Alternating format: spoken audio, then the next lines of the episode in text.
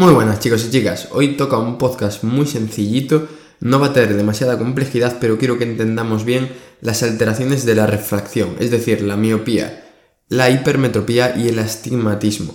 Entonces, lo primero de todo, si me seguís en YouTube y aquí en Spotify me haréis muy feliz. En Instagram subo contenido todos los días que os puede ser de utilidad y ya vamos con el podcast. Entonces, no voy a hablar de las cinco preguntas, sino que voy a decir algunos conceptos básicos que tenemos que conocer. Seguramente sea un podcast cortito, pero como me habéis preguntado que cómo era esto, que cómo tal, pues vamos a hacer una pequeña introducción. Entonces, la normalidad de por qué vemos, básicamente, llevándolo muy a lo simple, sería que tú ves algo, entra un rayo de luz en tu ojo, atraviesa la córnea y el cristalino, que son como las dos lupas que tenemos y lo, que, las que amplifican eh, lo que estamos viendo, ¿vale? Y lo que hacen es que esos rayos de luz los convergen para que vayan a la retina, que es donde tenemos pues todas las células que se encargan de que podamos ver los fotorreceptores, el nervio óptico detrás, etcétera, ¿vale? Entonces, córnea, o sea, vemos algo, ese rayo de luz llega a la córnea, llega al cristalino, convergen y así conseguimos que veamos todo gracias a que converge en la retina. La córnea y el cristalino tienen diferentes poderes de refracción, ¿vale? Y también hay que tener una cosa, si tenemos una lesión en la córnea o una lesión en el cristalino, como pueden ser las cataratas, pues vamos a ver peor. Características del cristalino, pues que es elástico, ¿vale? Y que se puede moldear, se puede acomodar, que se llama. Y esto es porque hay unos músculos, que son los músculos ciliares, que pueden tirar de él para que ponga una forma u otra, en función a lo mejor de si queremos ver más de lejos, ver más de cerca, eh, tenemos cierto grado de miopía o de hipermetropía y fruncimos el ceño para así enfocar mejor, ¿de acuerdo? Entonces el cristalino se puede modificar por los músculos ciliares. Y esto va a ser muy importante, este concepto de la acomodación, porque en relación a esto hay una patología que es, digamos, normal, entre comillas, porque prácticamente todos la tendremos, que es la presbicia, que por el envejecimiento el cristalino deja de acomodarse, le cuesta cambiarse, entonces pues vamos a ver peor. Pero eso, quiero que suene, la presbicia es típica del envejecimiento por el que, porque el cristalino deja de acomodar. Y entonces vamos a hablar de las tres grandes alteraciones de la refracción. La miopía, que es la que tengo yo, yo tengo 8 dioptrías, que son muchas, la hipermetropía y el astigmatismo. Entonces, la miopía, ¿qué es? Habíamos dicho que el rayo de luz atravesaba la córnea, el cristalino y se enfocaba en la retina. Pues en la miopía lo que va a pasar es que este haz de luz esta imagen, en vez de converger en la retina, converge un poco antes, ¿vale? es decir, el punto de enfoque está antes de la retina. ¿Y esto por qué se produce? Pues porque a lo mejor tanto la córnea como el cristalino tengan un aumento de la curvatura, ¿de acuerdo? O porque la longitud del ojo esté aumentada, es decir, si un ojo normal eh, de diámetro tiene 22 milímetros axial, ¿no? Pues que tengas 24, que tengas 25. Entonces, pues evidentemente los haces de luz, si el ojo es más grande, se quedan antes, si el ojo es más pequeño, se pasan.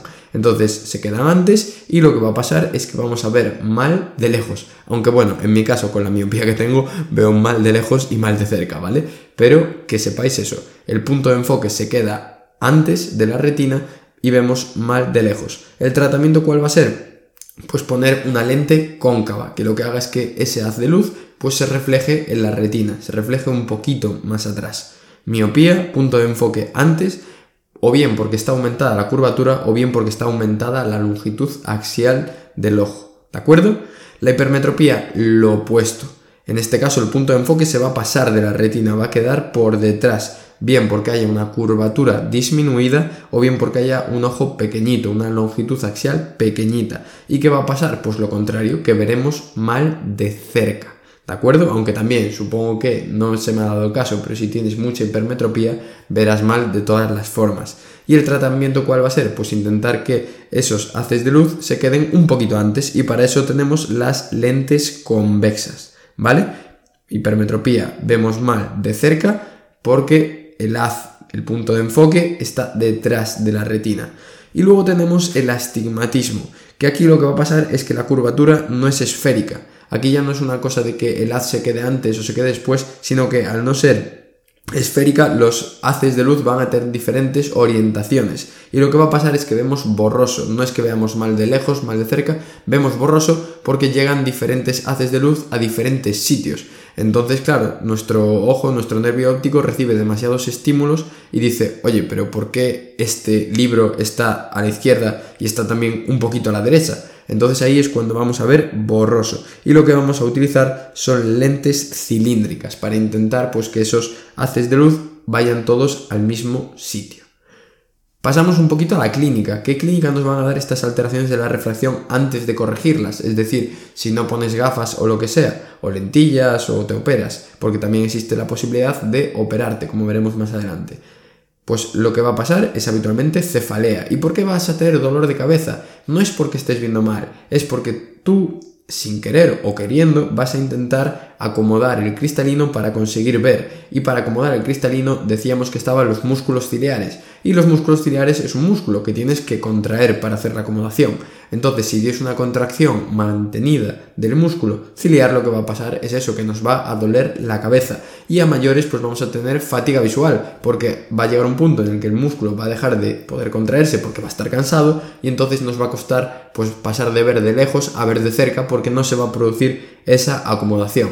A mayores también podemos tener prurito, en los ojos podemos tener cierto eritema, pero quiero que os quedéis con la cefalea y con la fatiga visual. El diagnóstico, evidentemente, pues un examen oftalmológico, ver también que la retina esté bien, que no haya ningún problema en la retina, que el cristalino esté bien, que no tenga a lo mejor una catarata, que la córnea no tenga ningún tipo de úlcera a lo mejor, y evidentemente hacer una evaluación pues de cómo es nuestra agudeza visual. Y el tratamiento, pues como hemos dicho, en la miopía, las lentes cóncavas para que se vayan los haces de luz un poquito más atrás. En la hipermetropía, lentes convexas para que se queden un poquito antes. En el astigmatismo, lentes cilíndricas, ¿de acuerdo? Para que no tengamos como diferentes estímulos. Y esto puede ser en gafas o puede ser en lentillas. También hay que decir que existe la cirugía para la miopía, para la hipermetropía. En este momento, la verdad, lo desconozco. Que lo que se suele hacer si tienes una córnea suficientemente espesa, a veces se hace como rebanadas de la córnea, no me sale ahora el término, pero se va cortando capitas de la córnea para así disminuir el espesor y que el haz de, la luz se vaya un poquito más atrás. O incluso lo que se puede hacer es poner una lente, una lentilla dentro del ojo, ¿vale? Y así, pues en vez de tener que ponerte lentillas todos los días, te la pongas dentro del ojo y ya está. Y habría que cambiarla si te varía la miopía. Pero bueno, lo que quiero que os quedéis sobre todo son los conceptos básicos, que entendáis que la longitud del ojo, la longitud axial, puede provocarte miopía, también te la puede provocar las alteraciones en la curvatura, que sepáis lo que es el astigmatismo y por qué vemos borroso, la clínica que la entendáis un poquito, porque a lo mejor también decís, pues la verdad es que tengo bastante cefalea en la última temporada, si tenéis 16, 17, 18 años en medicina, prácticamente todos acabaremos con miopía o con hipermetropía, porque estamos todo el rato mirando apuntes, etc. Y así pues incluso podéis diagnosticar. Nada más, nos vemos la semana que viene con un podcast nuevo.